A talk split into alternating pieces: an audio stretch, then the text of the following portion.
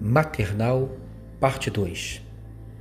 No Novo Testamento, essa misericórdia de Deus, essa compaixão de Deus, essa face materna do amor de Deus, se manifesta num rosto vivo e visível, Jesus Cristo, que define a si mesmo como uma galinha que reúne os seus pintinhos debaixo das suas asas.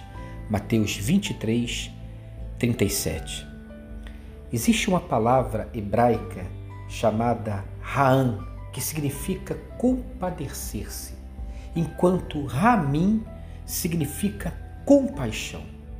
Porém, Ramim traz originalmente um significado de ventre materno. E depois passa a explicar essa compaixão, essa misericórdia, esse acolhimento do ventre materno do amor de Deus para conosco.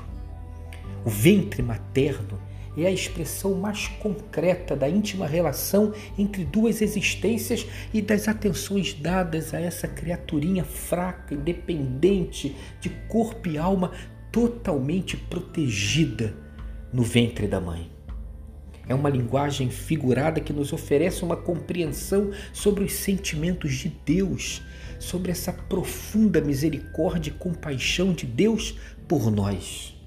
Sim, somos objeto da parte de Deus de um amor que não se apaga.